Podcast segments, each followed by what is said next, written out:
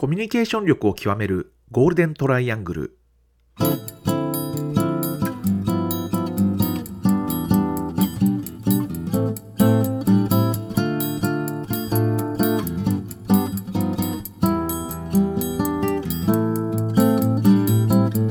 仕事でコミュニケーションを扱う3人がこれまでの経験や最新の話題を語りながらコミュニケーションとは何かを一緒に考えていくポッドキャストです。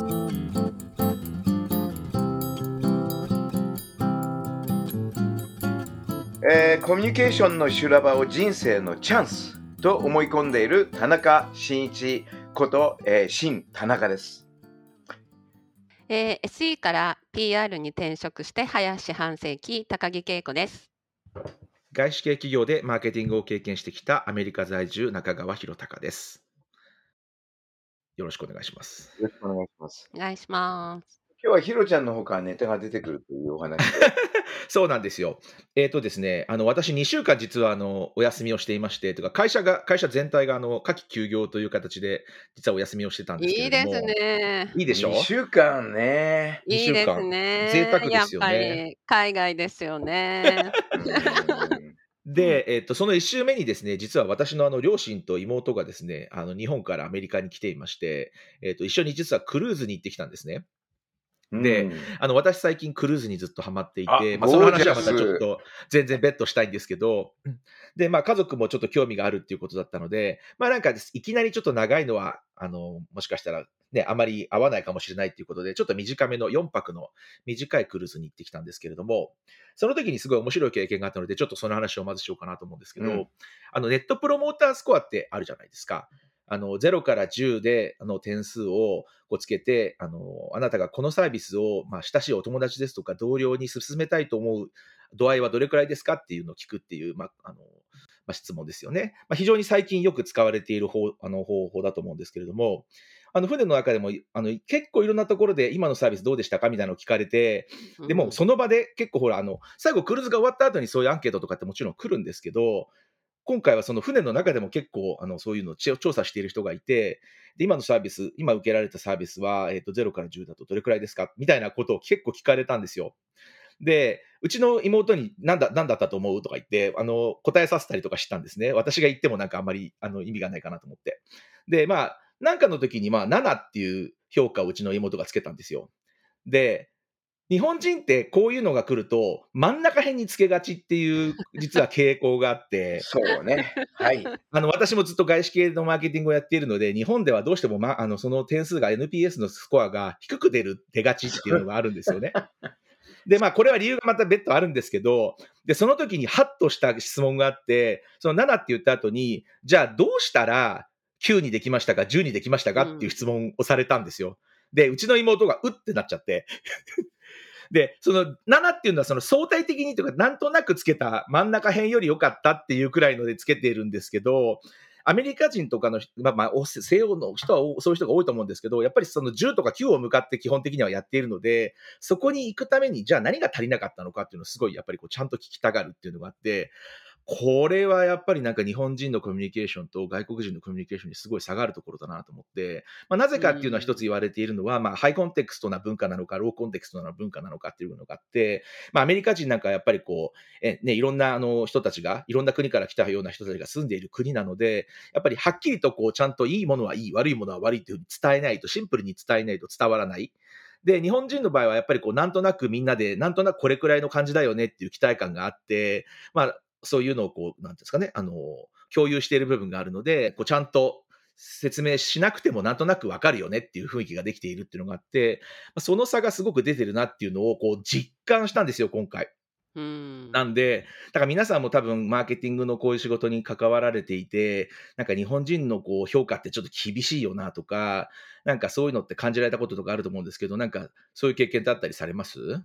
えっ、とね、うちが外資系なんで、基本的に25年間悩まされ続けてきたのがですね、社員満足度調査ってやつ、さあ、そうですよね。で、いつも日本はビッケツ。ううんん。グローバルがなんでこんな高いのか。これはね、25年間、とにかく、あの、七つ不思議の一つですよ、僕にとっては。あの、もちろん傾向値として、あの、日本人っていうのは、その、なんていうか、大体ね、あのー今、ひえーひろちゃんが言ったように、えっと、まあ、えっと、ふまあ、こんなあたりかなっていう感じで、大体真ん中ぐらいの、ちょっと上ぐらいをつけるんですよね。大体ね。そうですね。あーところが、あの、それつけられるとですね、平均値よりちょっと上ぐらいになっちゃってて、うん。でもほとんどね、例えば、基本的には1から100ぐらいだと、日本は60からえー70ぐらいをさまよってんだけど、えーグローバルの平均は99ぐらいをいくんですよ。うん、すごいですね。そうすると、この差は何だって言うんで、それが基本的にはこっちの評価につながっていくんですよね。うんそうですよね。だから、あのーこの日本の特性っていうのは、だからずっと悩み続けてきまして、なぜそういう発想なのか。今、ひろちゃんが言ったように、ハイコンテクスト、ローコンテクストっていうのは間違いなくあると思いますね、そこはねうん。何らかの原因として。あとはどうなんだろう。えーある意味、漠然と捉えるんですかね、日本人の場合は。うんあの全体的に、なんて言うんだろう、す、べ、て感じていることも含めて、あの具体的っていうんじゃなくて、例えば賃金だったら賃金とか、えっ、と、休みが何日ついてるかとか、その具体的な尺度を持って、あいい悪いを判断するというよりも、今、ひろちゃん言ったように、えっ、と、基本的にはその全体の感じでね、オールでこう見ていくっていう、それはあるでしょうね。うん。で、案外ね、それがね、結構、例えば、あの、なんだろう、これ僕の単なる試験なんですけども、あの、商品開発でもそういうね、なんていうのかな、その全体から醸し出す、このアイデンティティみたいなものうん。っていうのは結構案外日本人うまいんじゃないかなと。それに比べて、一つの明確にこう主張できるような、うん。あのものっていうのはやっぱり欧米が多いかなって気がするんですよ。車のスタイリングが、日本の車のスタイリングっていうのは、なんて言うんだろう、穏やかなんです。穏やかっていうかね、とんがってないんですよ。うん。あの、ドイツ車のスタイリングと日本のスタイリング見ると、もう圧倒的にね、あの、ドイツ車の方がと、スタイリング入れてもとんがってるし、あの、フィーチャーなんか見ていくと、トータルバランスっていうより、やっぱりとんがったとこがたくさん見えてきてるっていう。日本は、えっと、個々のスペックではそれほど高くはないんだけど、トータルとしては結構まとまり感が非常にあるっていうね。なるほどね。あれですかね、やっぱりみんなが、みんなが好きか、みんなが嫌いかっていうと、そのみんなが嫌いっていうのがすごい嫌がるんですよね、きっとね。ああ、多分ね、それはそうなんですよね。嫌いなのを削っていくっていくと、こう、なんとなくみんながなんとなくいいかもしれないって思うものができるっていう、なんかそんな感じなのかもしれませんね。あいやなんかそのいいとか悪いとかどっちかに振り切るのをやっぱり日本人ってやらないっていうか好まないようなますよね。気が、そうん。そうなんですよ。だから自分がどっちのこうグループというかど何々派に入っちゃいけないみたいな、なんかこうそういう意識が全てに関して私はあるような気がしていて、うん、うんだからなんとなくこうどっちつかずなんかぼ,、うん。ぼわんと特にそういうちょっとなんか考えを述べるとか多数決みたいな時って本当はもしかしたら、まあ、それぞれちょっとね自分の考えとかってある方もいるいると思うんですけどこうそれを発する時ってやっぱりまあ無難な回答よく無難っていうような、言葉がすごい日本って飛び交うと思うんですけどやっぱ無難な回答をみんなしてとりあえずその場を収めるみたいな。うんーあー、でもね、あの、多分、あれ、日本って災害大国じゃないですか。災害。つまり自然災害っていうものとずーっと長く向き合っている国民性だから、えー結局どうしようもないしょうがないっていうとこから発生して、とうんとにかくおて、あの、え自然災害はもう来たらもうしょうがないと。もうそれに合わせて、なるべくフレキシブルに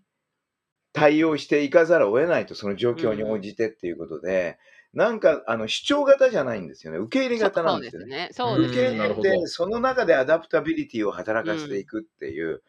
で、その中で、あの、基本的には間違いなくサステイナブルっていう、そういう発想が生まれてきて、例えば日本の水田、えーなんかっていう、まあ、いわゆる、えっ、と、お米っていうのは、ある意味で言うと循環型のその仕組みで支えられてるんですよ。だから、同じ土地から、あの、何千年とずっと米が取り続けるんですよ。うんなぜかというと、水田という水をつ通じて、絶えず栄養素を、あの、土地にこう、まい巻きながら、その失った栄養をですね、こう、取り返していくっていう、循環型でこういく。それに比べると、麦はそれがなくて、あの、土地から全部吸い取っちゃうわけですよね。うんだから、あのー難毛作ってできなくて、基本的にはある程度、えそこで植えたらもう次の土地に行かざるを得ない。うんで、残った土地は焼き畑じゃないけど燃やすんですよ。燃やすとそれが時間とともに栄養素になっていくっうんなるほどね。だから一つの場所から何回も何回も米を取るっていう水田方式っていうのは、まあ、ある意味その自然災害の中で、しかもその、えっ、と、サステナビリティっていう発想を見たときに生まれてきたその、なんていうか、農耕方法っていうんですか。うんそれがなんか日本人の、なんていうんだろう、えっ、と、よく日本人は多様じゃないとか、が欧米のが多様だとか、あるいは、えっと、日本人がフレキシブルじゃないとか、外欧米の方がフレキシブルだとか、なんか多様性とかフレキシビリティとか、えーいうものの、どっちかさっきね、けいこさんが言ったように、どっちかだっていうふうに、で、欧米はフレキシブルだけど、日本はフレキシブルじゃないっていうような、この分け方があるんだけど、あれすごい間違ってて、それぞれのフレキシビリティのあり方が違うんだと思う。うんなるほどね。あと、多様性を受け入れる違いもあると思うんですね。ううんん。あの、日本って結構、えっ、と、東洋、あるいは中東、さらにはもっとヨヨーロッパまで入るかもしれないけども、あらゆる文化の、えーなんていうんですかね、えー、たまり場っていうんですか？うん。つまり、あの、一番東の端っこの方の島国だから、えっ、と、まあ、ヨーロッパや中東や、えーいろんなところで発生した文化が、インドや中国、えーまあ、あの、中朝鮮という形で、日本にこう入ってくる。で、普通の国々っていうのは多様性って言うんだけども、やっぱり例えば宗教がいい例ですよね。基本的には、その日本人って、まあ、800万の神様がいるぐらいで、えっと、いわゆる一見無神教みたいに見られてるんだけど、実は多神教っていうか、多くの神様がいるわけですよね。で、それを受け入れるフレキシビリティ、多様性っていうのは、多分日本の国民え以上の人たちっていないんじゃないかと。うん本来は、新しい宗教が来ると古い宗教を捨てて、新しい宗教に入っていくとか、あの、今でも中国今でも日本にあって中国にない文化っていうのは結構、中国から伝わってきたのに日本にだけ残ってるっていうのは、えーいろいろありますからね。だから、あの、そういう意味で、やっぱり日本人の多様性とか、フレキシビリティとかっていうのは質が違うんでしょうねっていう気がしますね。うん確かに。ただ、ますますその、まあ、それこそね、あの、ホンダでアメリカで働いていたりとか、まあ、クライアントで日本の会社があったりとか、その外資系企業があったりとかっていろいろな経験をされてると思うんですけど、そういう中ではその日本企業に対して、やっぱり外国ではこういうふうにしなくてはいけないとか、外国企業とやるときはこういうふうにやるべきだとかって、なんかそういうところって田中さんの中でこう、アドバイスとかしてるとこってあったりしますか？あ、どうですかね。あの、ある意味、日本、アメリカなんかで仕事してると、日本の企業っていうのは非常にその、あ現地化っていうのがすごい努力しますね。うーん。溶け込もうとするっていうか、で、その根底にあるのが、ある意味、サステナビリティともつながってくるのかもしれないけども、えー要は、あのー仕事をいただいてるとか、そのマーケットで、えっ、と、稼がせてもらってるとか、あの、いわゆる、えっ、と、お世話になりますっていう、ね、よくお世話になりますって言いますけど、要はな、あの、なんていうか、周りから生かされてるっていう感覚。うん。これはね、非常に日本の企業ってつ、っていうか日本人って強いんで、そうするとアメリカに進出したときに、このやり方で行くぞっていう発想あまりなくて、僕の知ってる範囲で見るとね、ホンダなんか特にそうで、あの、やっぱりどうやって、あの、受け入れられていくか、この社会にとか、あの、そういう発想で、あの、アメリカ進出を、あの、ホンダはやってましたね。なるほどね。だから、基本的にはそういう発想が、えーまあ実際、僕が行った時7年間いましたけども、あの日米通商摩擦の時に、あの、対応の仕方っていうのが、えっ、と、ホンダの対応と、例えばビッグスリーの対応っていうのがですね、コミュニケーションの方法論に非常に反映されていくんですね。うん要するに、アメリカの場合は俺、俺の国だっていうところからスタートして、物事を発信するから、外から入ってきた外部侵入者はですね、徹底的に攻撃するうん。対象で、えーそれによってそのメッセージの内容だけじゃなくて、メッセージの出し方が非常にあの直接的なんですね。うん直接攻撃するっていう。で、一方、えホンダの方の、えーやり方っていうのは、えっと、ビッグスリーが起こるのも分かるよねって感じから始まって、あで、俺たち、あの、アメリカに来てから大きくなったよなとね。でアメリカのおかげで大きくなったんだから、やっぱりね、あの、そこは、なんていうのか、直接ビッグスリーを攻撃したりね、アメリカのいろんな仕組みや法制度を攻撃したりするっていうのは、それはちょっとお門違いだろうねっていう議論が行われるわけですよ。ーうん。で、それが、あの、いわゆるコミュニケーション戦略にそのまま、だから、えっ、と、ビッグスリーなんかはホンダを直接攻撃する。えーだから直接和法ですね。それから間接和法で言うと彼らは議員とか、あの、いろいろな人たち、インフルエンサーと呼ばれる人たち、あるいは端的に言うなら世論ですよね。うん世論を反日、反ホンダに、えー炊き上げて、どんどんどんどんね、えーとえー使ってですね、で、ホンダを攻撃するわけです。で、ホンダが悪いやつだと。で、ホンダの方はそれに対して、ビッグスリーは一切攻撃しない。うんえーっと、基本的には、あのーえー今、アメリカが抱えてる問題っていうものに対しては意見を言う。うんでも、あの、ビッグスには攻撃もかけないし、組合にも攻撃はしない。もうあくまで、えーホンダは一途に、えーアメリカに役に立つ企業になりますせっていう、えーその活動を発信するんですね。なるほどね。だからね、責めないんですね、相手を。だから、うん責めないんじゃなくて、自分自身だがこうやってアメリカの役に立ってるんですっていうのを、えーその発信を中心にほとんどやってたっていう。う。だから、あの、これはもう全然立ち位置が違いますよね、両者ともね。ですね。でも、まあ、おかげで、まあ、その頃は SNS もなかったっていうことが、こうしたのか、不幸だったのかわかんないんですけれども、あの、7年かかったんだけど、7年でかなり、というか、もうほぼ完璧に近い線でホンダを受け入れてもらいましたね、アメリカに。うんだからやっぱりそういう、なんて言うんだろう。それがなんか日本的だなって気がしますね、入り方として。なるほどね。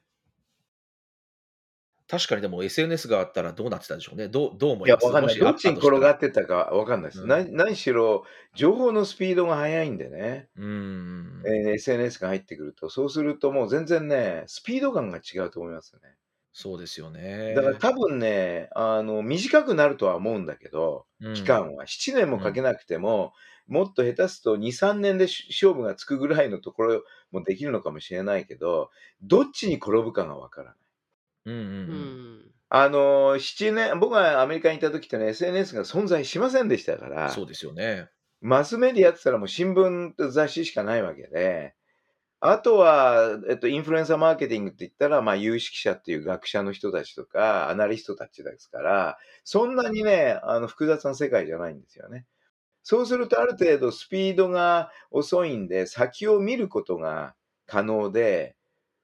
そうすると、じっくりこう準備しながら7年かけて世論を味方につけていくってことが多分できたと思うんですけれども、なるほどね。今はそれが本当にできるのかどうかっていうのは確かにね、えー難しいかもしれないですね。今なかなか企業に7年でやりましょうって言ったって多分聞いてくれないですよね。誰も聞いてくれない。1年で何とかしてくれって話ですよね。えもう1年下手すと半1年だよなそうですよ。ね。下手したら半年ですよね。あとで、ある意味 B2C の世界はできるんですよ、それでも。うん。あの、要するに、まあ戦略 PR とかね、あの、うちのブルーカレントジャパンが作った戦略 PR という発想とか、ああいうのっていうのは、まあかなり短期勝負なんですね。3ヶ月から6ヶ月で大体勝負決めるぐらいの、うん。えーやり方なんだけども、やはりどっちかというと B2C じゃなくて、あの B2B というか B2、えー、ソサエティ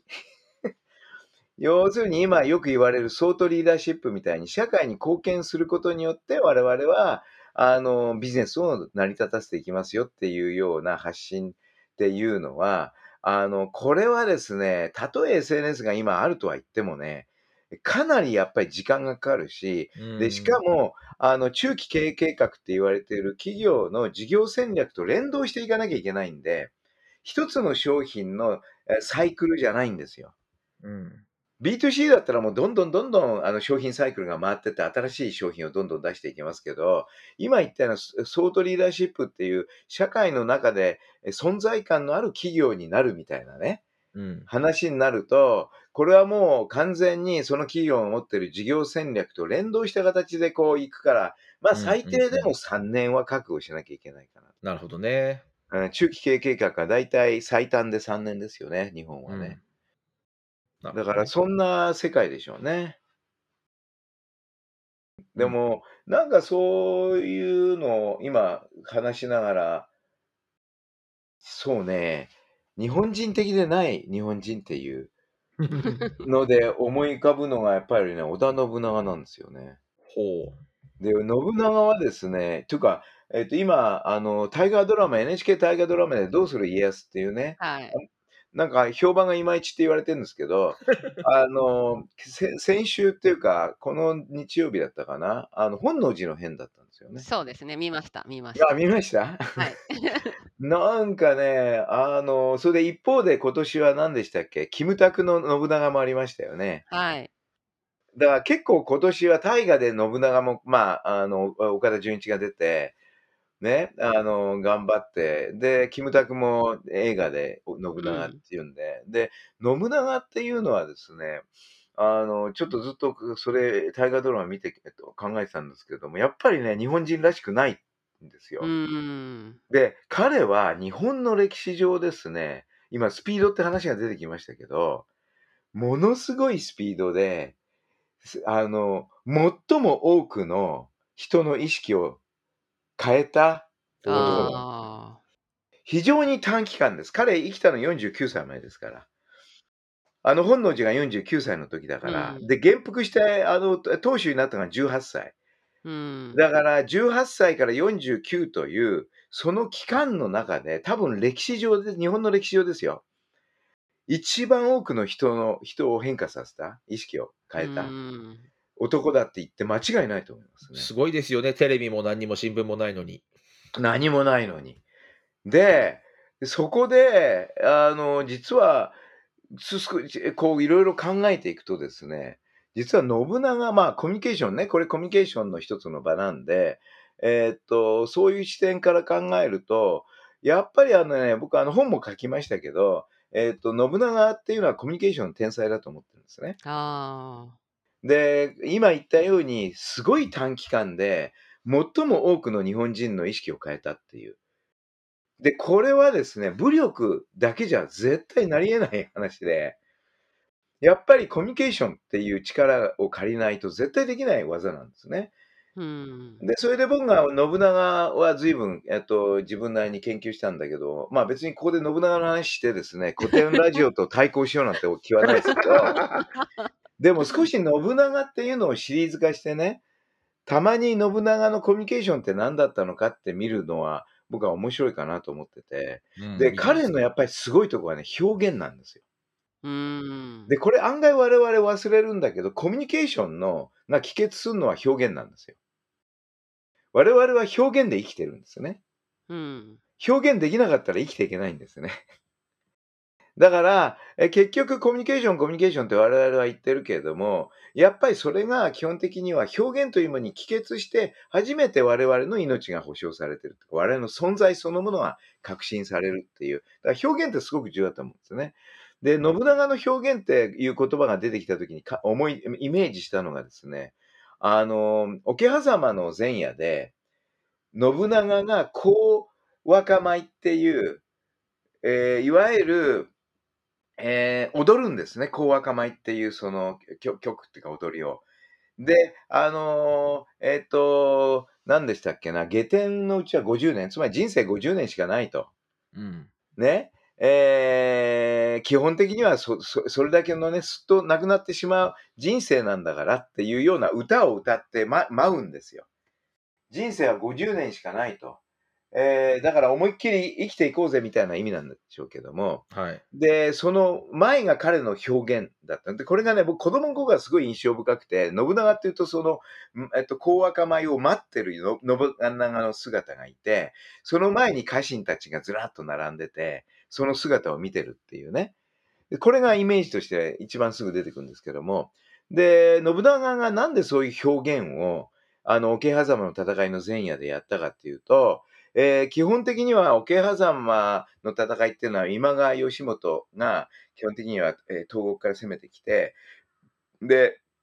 信長の一団は全員一応城で、城にね、立てこもって、で、信長は一切、あの、戦略会議も何も開かずに、ただ何もせずにそこにいるだけなんですよ。で、家臣団は非常に心配して、これは籠城しなきゃいけないのかどうすんだってこういろいろ揉めてるわけですね。で、それがですね、突然真夜中にバッと起き出して、で、高赤米っていう米を待って、で、あの、湯漬けをささっと食べて、で、一挙に兜を、えー鎧を着て、あの、一気、えっ、と、えー馬に乗って飛び出していくわけですね。もちろんその後、他のあれも追いかけようとしてんだけども、まあこういうシーンなんですけども、で、その時になぜ彼は待ってそういう表現をしたのかっていうと、相手は二人いたんだろうなと思うんですね。で、一人はやっぱり家臣連中、そこに詰めていた家臣連中。彼らの覚悟をね、えー促すっていう。ね、自分自身。で、そ、そこで歌うのも人生は所詮は50年だぜっていう、まあ、覚悟をですね、促す歌を歌うわけですね、舞いながら。で、一方でそれを舞いながら、逆に自分に対する覚悟も固めたっていう。なるほど。だから、あの、ひょ我々がコミュニケーションを通じて帰結する表現っていうのは、必ず周りの人に対して動かす、動く、えモチベーションを与えるだけじゃなくて、自分が動くモチベーションっていうんですか？なんかね、そういうのがね、すごくなんか、えーっと、あるのかなって表現というものに対して。なるほどね。まあ、え前回も言いましたよね。なんか自分で口にすることによって自分に対して、うんまあ、なんていうんですかね、確認しているというか。多分あの時の議論っていうのがまだ頭に残ってたんでしょうね。だから結局そう考えていくと、あの、なんていうのかな、表現するってすごく重要なことで、で、自分なんか、えっと、何表現してるのかななんて思うよく思うと、やっぱりあのルーティンっていうのがありますよね。うんで、日々やってるルーティンって必ず皆さんいろいろあると思うんですけど、そのルーティンをやるのとやらないのとで、だいぶ自分のモチベーションが違うなっていうのが分かってきて。それルーティンやんないときはダメなんですよ。これね、あ僕が尊敬する、あの、えー人がよく言ってたんだけど、もう84なんだけども、今でも毎日5キロ走ってるんですけどね。で、えっ、と、なんで走るのかっていうと、えー基本的にはやっぱりね、あの、走ると自分が元気になるって言うんですよ。うんだから、言い換えると、表現っていうのは、自分を元気にするんでしょうね。うんうんうんだから表現するっていうのを意識して行うってことは、実は結構、あの、元気になる源なんじゃないかなって最近思い出してきて。うんうんで、そうなった時に、あの、信長の話が来た時に、あ、そういえばこういう表現したなと思って見ていくと、実は、あの、こう舞、この舞をね、踊っただけじゃないんですね、彼の表現っていうのは。実はいろいろ彼は表現してるんですね、見ていくと。で例えば、あの、城。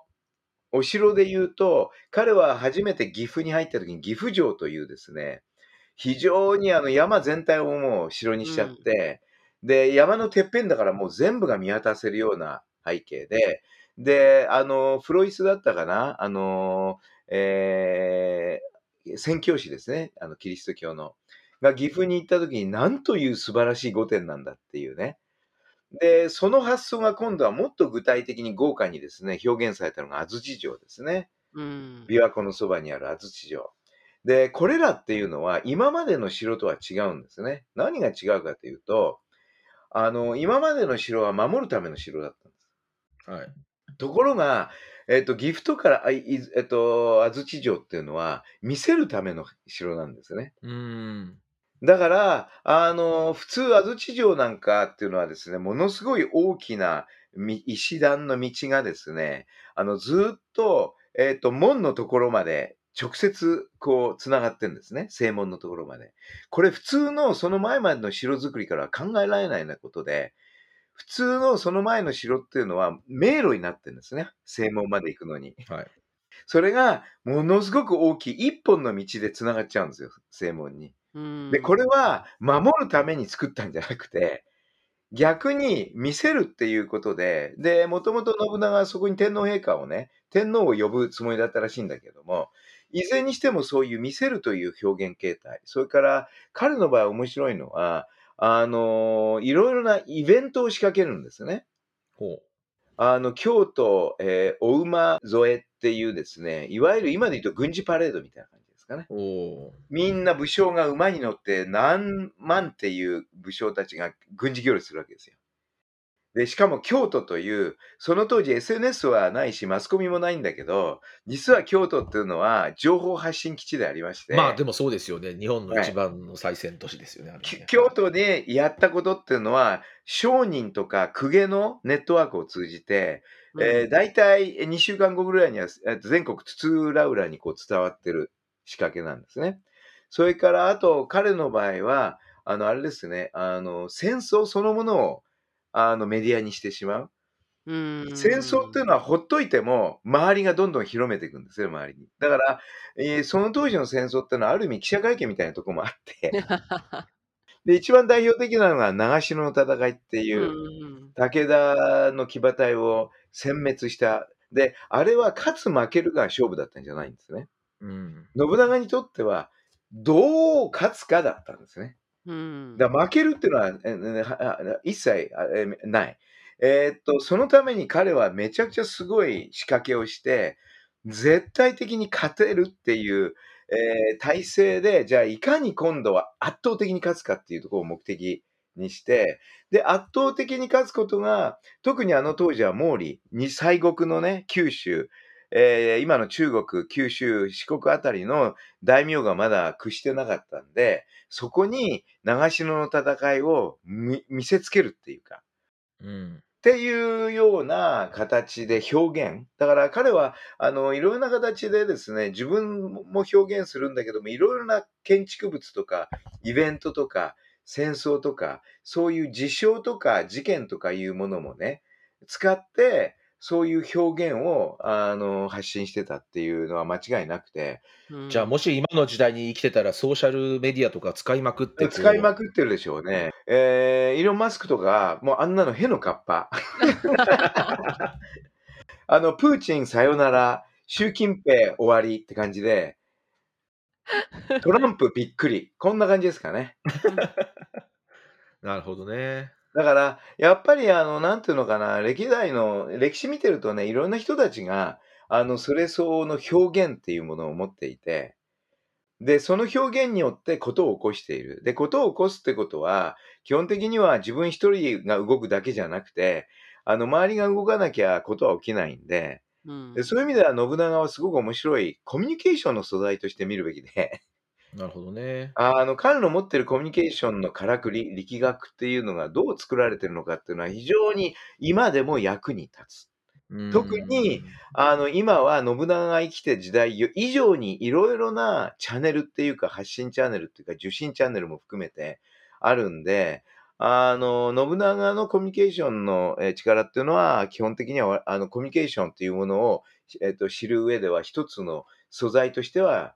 意味があるなって気がしますね。なるほどね。面白いですね。だから今後は、あの実はいろいろな人のコミュニケーション力学を、えっ、と、シリーズもんで話したい、え時々ね、あの、話したいいいですねなと思うんですけど、例えば織田信長がそうですけど、あともう一人すごいのはね、やっぱり弘法大師空海ですよね。ほうおうおうおうおうそれから、あと他で名前をね、もし入れるとすると、そうそう、えー福沢諭吉のコミュニケーション力学も面白いですね。うんおう学問の勧めっていう立ち位置の勧めっていう発想を持ってた、えー感じがあるし、えーとか、あとそうだな、これは人間じゃないんだけど、一応人になってるんだけど、孫子、はい。古典、あれのコミュニケーション力学っていうのも面白いと思うし、まあ、オバマとかトランプもそうでしょうし、うんうん。やっぱりあの、もう少し深掘りしたいなと思うのはゼレンスキーでしょうね、今はね。おーそれはタイムリーですね。だからこういう人たちの、うん。こういう人たちのなんかコミュニケーションっていうのは別に彼らは別にコミュニケーションを習ったわけじゃないんだけども、あの、生きるっていうことはイコールコミュニケーションを取るってことなんでうすよ。ん。だから一生懸命生きればですね、必然とそのコミュニケーションのからくりっていうのが多分分かってくるんだと思うんですよね。うんうんうん一生懸命生きるって。だからそれをやっぱり、なんていうのかな、あの、重要になってきてるのかなって気がしますね、最近。なるほどね。いや、今後も楽しみじゃないですか。いいろいろなネタがですから、いろんなシリーズを出していきいけたらどいいんじゃないかなと思ってますけどね。なるほど。